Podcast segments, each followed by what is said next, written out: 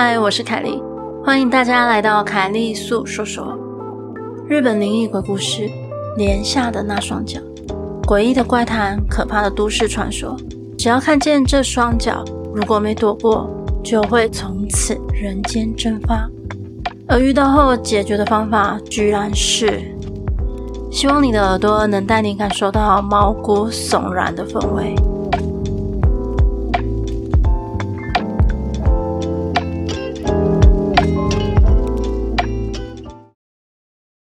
么，故事开始喽。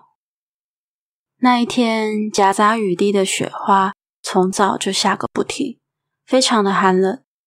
而我在居酒屋的工作时间是从下午五点开始。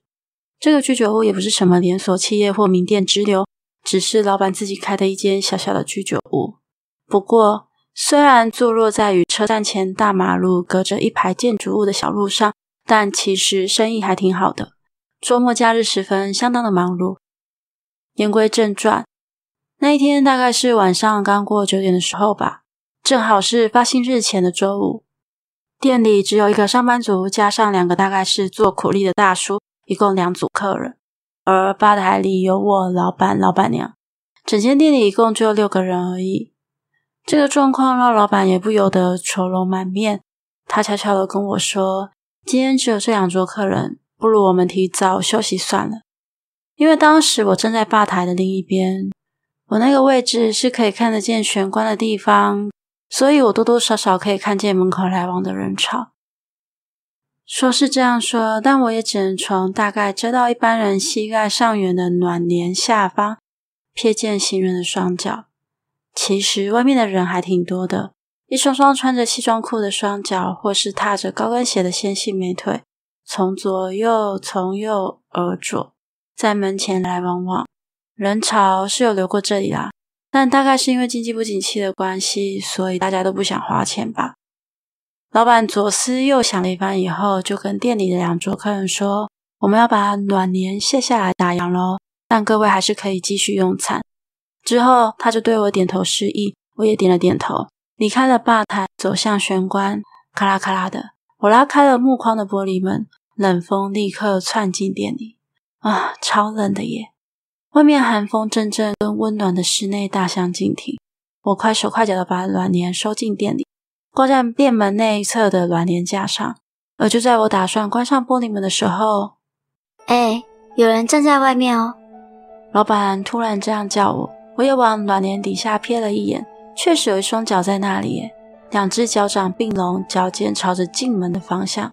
简单的说，我跟门外那个家伙就这样隔着暖帘面对面的对峙着。只要我掀开暖帘，大概就可以看见那位在门口立正站好的仁兄了吧。但也许是因为玻璃门开着，冷风从外面跑了进来，所以让我感觉到背上有一股寒意。但是我仔细一看，那双脚可是什么都没有穿耶，而且他的皮肤透着一股也不知道是灰还是紫的色泽，又瘦的好像只有皮包骨一样。令我印象最深的就是那只左脚上系着一串红白两色的串珠。总而言之。因为我也常常看超自然版还是什么布画之类的网站，所以我当场就觉得外面那个家伙一定有古怪，我整个人就僵在那里了，真的连一只手指头都动不了。然后老板的声音就从我背后传来了：“哎，很冷哎，怎么了？快把门关上好吗？”我想大概是因为在门口与老板之间还有我挡着，所以老板就没看见那双诡异的腿。虽然我很想惨叫，但却真的没有办法发出任何声音。就在我手足无措、怕得都要哭出来的时候，背后响起了一道严厉的声音：“小兄弟，不要掀开软帘。”我吃了一惊，同时身体也获得了自由了。现在想想，那一个充满压迫感的声音，对我来说简直可以算是天使的呼唤了。总之，在我恢复身体自由、转身向背后求救的时候，那个本来坐在吧台的苦力大叔就站了起来，他紧紧地盯着我这个方向。而老板还有店里的所有人都在看着他。大叔一面叹气，一面自言自语：“你什么都不要做哦！可恶，想不到会在这种地方碰到那个东西啊！”转头对老板发话了：“老板，拍谁啦？可以给我一瓶一升的酒，还有一点盐巴吗？”他板着一张脸，话语里带着威胁的气息。而这个时候，在那个大叔的背后，上班族已经结了账，往我的方向走过来。这位约莫三十岁的上班族正拿着手机讲着电话，完全没有理会大叔的提醒。刚好这时候，老板也拿着盐跟酒瓶过来了。在大叔接过盐跟酒瓶之前，还是一直抓着上班族的肩膀，拼命说服他不要走出店外。你等一下，现在还不能出去啊！喂，真的不可以啦！我想你应该是看不见那双脚，但你还是会被带走的啊！结果上班族用手遮住电话的话筒位置，对大叔吼了起来：“你们在搞什么东西啊？反正一定是什么鬼电视节目的吓人气话，对吧？现在我们公司有急事要叫我回去，没时间跟你们闲扯淡了。”接着上班族就把大叔撞到一边去。我在这里发文的时候，我才想到他长得那么瘦小，居然能够把那个壮硕的大叔撞开，也还真厉害。我猜那个上班族大概已经赶不上约定的时间了吧，所以才会这么急迫。上班族就这样走过了我的身边，我的眼神不由自主地顺着他的脚步，自然而然地看向玄关后方。诶，我确实看见了，那细瘦苍白的腿竟然变多了，那些带着红白两色串珠的紫色小腿就站在那里。也就是说，外面那些莫名其妙的东西现在增加到三个了。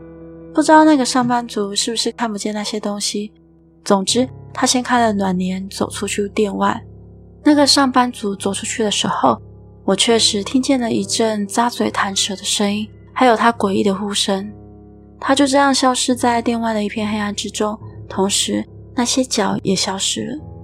而这同时，大叔也拿着盐跟酒瓶到了玄关，他用着熟练的动作把酒含进去嘴里。对着暖帘跟玄关喷了出去，接着用盐在玄关两旁堆起了盐堆，也对玄关外面撒了一把，最后他才掀开暖帘走了出去。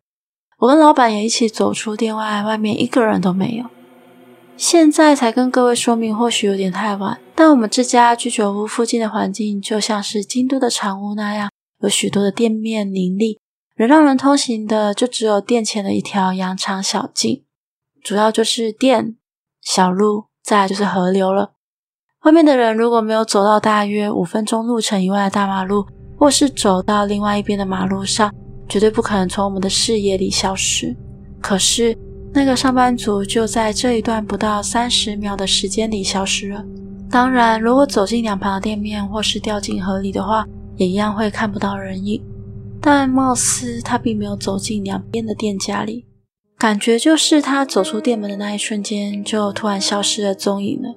而老板跟我都脑里一片空白，只有那个大叔还在不停的颤抖叹息。大叔一直自言自语。这时，老板对他说：“那个某某先生，这到底是怎么一回事啊？那个客人到底是跑到什么地方去了呢？我是不是应该报警呢？”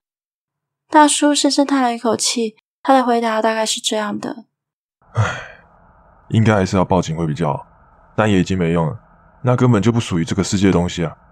报案结果最后应该也只是增加一个失踪人口而已吧。后来大叔发现我还在搞不清楚状况的抖个不停，就开始跟我搭话：“这位小兄弟应该没有真的看见那东西吧？不好意思，害你吓成这个样子，没想到竟然会在关东看到那种东西，所以我也有点着急。”归纳一下大叔跟我说的故事。大叔以前是在奈良出生长大的。以前他小时候曾经连续发生过两次类似的事件。那时候住在附近的老爷爷就是用酒跟盐的应对方式来处理，帮助了住在那附近的人。但是大叔的朋友却从此消失了。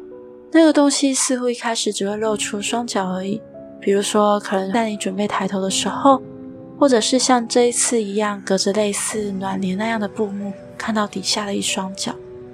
一旦看到对方膝盖以上的部位，就完蛋了。大叔说，这种现象跟神隐有点类似。最后，因为大叔说的一句话，害我洗澡的时候都感到非常的害怕。他说，在浴室里面洗头的时候，也许时常会想要睁开眼睛的前一瞬间，会感到有寒气袭来，心里会冒出不祥的预感。虽然这种感觉大概都只是错觉而已。但如果你在两眼迷蒙之间看见一双脚站在你面前的话，就绝对不要抬头去看对方的上半身，尤其当你所看到的那一双细瘦的紫色双脚还系着红白串珠的时候，就有可能会碰到大叔现在说的这种情况哦。故事结束喽。今天的节目就到这里喽，欢迎在 First Story 的留言区留言给我，也可以到 YouTube 或是 FB 粉专找我。